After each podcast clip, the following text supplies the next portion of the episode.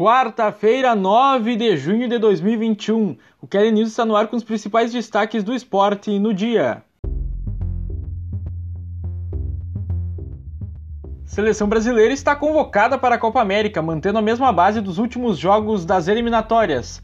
Flamengo anuncia enfim oficialmente a venda de Gerson ao Olympique de Marseille e seguem as trocas de técnicos no futebol italiano.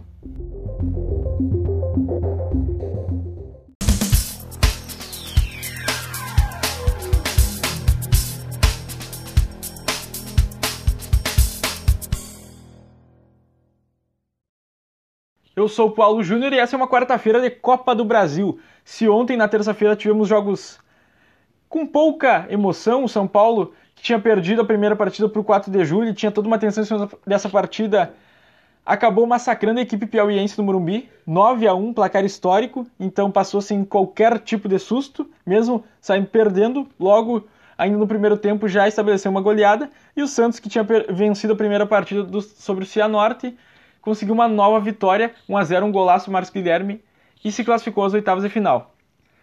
Nessa quarta-feira, os jogos já começaram com uma pegada diferente. O Vasco, que venceu a primeira partida por 1 a 0 do Boa Vista, saiu perdendo para o Boa Vista e conseguiu um empate ali, ali, mas se garantiu nas oitavas de final.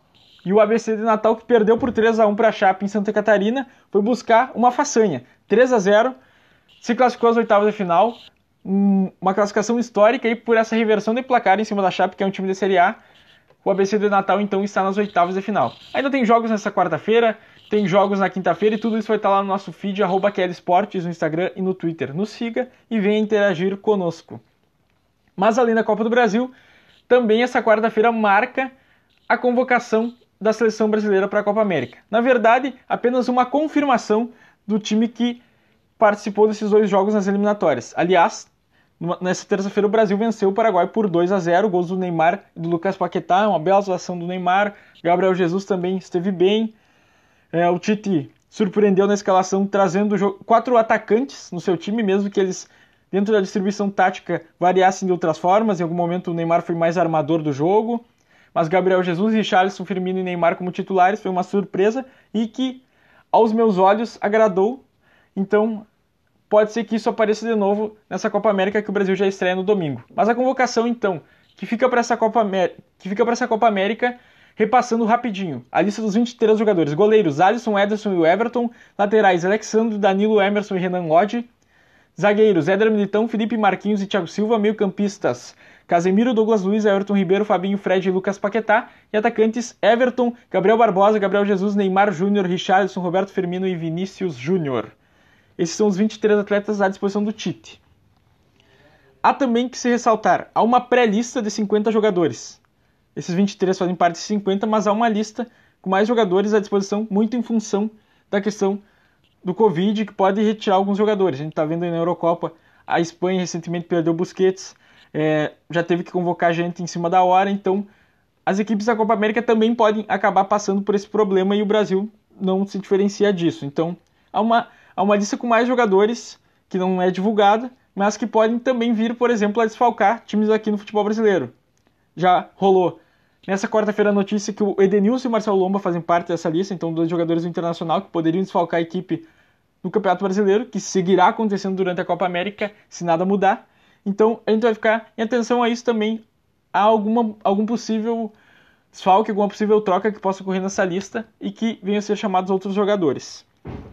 Mas também, além disso, a, a seleção olímpica, que venceu na terça-feira, que está se preparando para as Olimpíadas, e como a gente sabe, três jogadores, além dos 23 anos, ou nesse caso além dos 24, já que a Olimpíadas permanecerá pela era de 2020, poderão ser convocados como é de costume.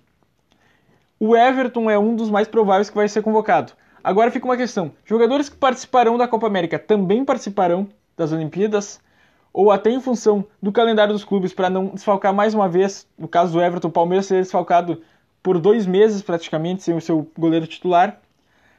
Será que vai haver um bom senso em questão disso e não serão convocados aqueles que forem convocados para a Copa América também? Enfim, é algo para a gente acompanhar nos próximos dias, é uma indagação, algo que a gente fica aqui também não só jogadores acima de 23 anos, mas há jogadores dentro da idade olímpica que estão na Copa América, o Vinícius Júnior e o Paquetá são exemplos disso. Então, só saber se serão seleções completamente paralelas ou se vai haver algumas intersecções entre elas. Aliás, por falar em intersecções, quando fala em intersecções, a palavra que vem na nossa cabeça aqui no Kelly é intercâmbio, intercâmbio da bola, nosso novo podcast, que está no ar aí sobre Copa América e Eurocopa, o nosso primeiro episódio. Se tu ainda não escutou, indico muito porque ficou sensacional. Mas nessa sexta-feira sai um novo episódio e a gente vai falar sobre seleção brasileira. Sobre muito do que está acontecendo agora aqui, alguns sintomas que a gente percebeu é, na questão de público e do nosso torcedor brasileiro com a seleção, de um distanciamento com a seleção, que vem gradativamente aumentando. Então a gente vai tentar analisar isso, fazendo intercâmbios com outras seleções da Europa, com outras questões que possam pairar esse cenário. Então já fica aí um spoilerzinho do intercâmbio da bola que sai nessa sexta, a partir das 7 da manhã já vai estar tá lá no teu tocador de podcast preferido. A gente falou em seleção olímpica, um dos jogadores que estava lá, o Gerson, como a gente vinha já noticiando nos últimos dias, foi oficialmente anunciada sua venda ao Olympique de Marseille da França, time treinado pelo Jorge Sampaoli, técnico argentino que até pouco tempo estava aqui no Brasil trabalhando no Galo. Então o Gerson deixa o Flamengo oficialmente Além dos 160 milhões de reais, valor também que a gente tinha antecipado, o Flamengo receberá esse valor e manterá 20% do passe do Gerson. O jogador, além de tudo isso, deixa no clube oito títulos. Em 105 jogos, com 7 gols marcados e 11 assistências, deixa aqui os canecos de dois campeonatos brasileiros, duas Supercopas do Brasil, dois campeonatos cariocas, uma Recopa Sul-Americana e uma Libertadores, o grande título dele nessa era. Então, certamente um jogador que ficará para a posteridade com a torcida do Flamengo, Gerson, grande passagem. E agora resta saber o que vai ser do Gerson na Europa e o que vai ser do Flamengo sem o Gerson. O Gerson não teve uma primeira passagem brilhante na Europa, foi muito cedo para lá, saiu do Fluminense muito cedo. Mas agora tem uma nova oportunidade, um jogador mais maduro, um jogador que aspira à seleção brasileira e a gente espera que renda muito bem no futebol europeu. E ao Flamengo, Talvez a necessidade de um reforço vai pintar aí. Um pouco mais de 50 dias para a abertura de uma janela internacional, então o Flamengo provavelmente pode fazer alguma movimentação nessa janela, mas também o mercado nacional está aí com alguns jogadores à disposição e também o grupo, né? O João Gomes é um belo volante que está lá surgindo, que veio da base, então o Flamengo vai tentar se virar sem o Gerson e resta saber como serão os novos capítulos dessa história de Flamengo agora sem Gerson. A dança das cadeiras dos técnicos na Itália continua. A gente já noticiou sobre Inter de Milão, sobre Juventus, mas enfim, hoje duas notícias. O Pipo Inzaghi, ex-atacante do Milan, assinou com o Breccia, será o técnico do Breccia, clube modesto da Itália, mas que é uma boa oportunidade para o Pipo Inzaghi, que já tem seu irmão mais velho como um técnico solidificado, é, se estabelecer também como, como um bom técnico da geração italiana. E o Sarri vai treinar a Lazio tenho bastante expectativa sobre o Sarri com a Lazio, porque parece ser um casamento que que traz elementos dos dois lados que podem que podem casar muito bem mesmo com a redundância da palavra. Junta a fome e a vontade de comer de um técnico que quer mais títulos e de um time que quer mais títulos para conseguir, enfim, é, construir essa história junto no futebol italiano. A questão da Covid-19 vem atrapalhando os nossos clubes mas não só isso, logicamente, é uma questão muito triste que a gente está vivendo em todo esse período e que, sinceramente, ninguém aguenta mais.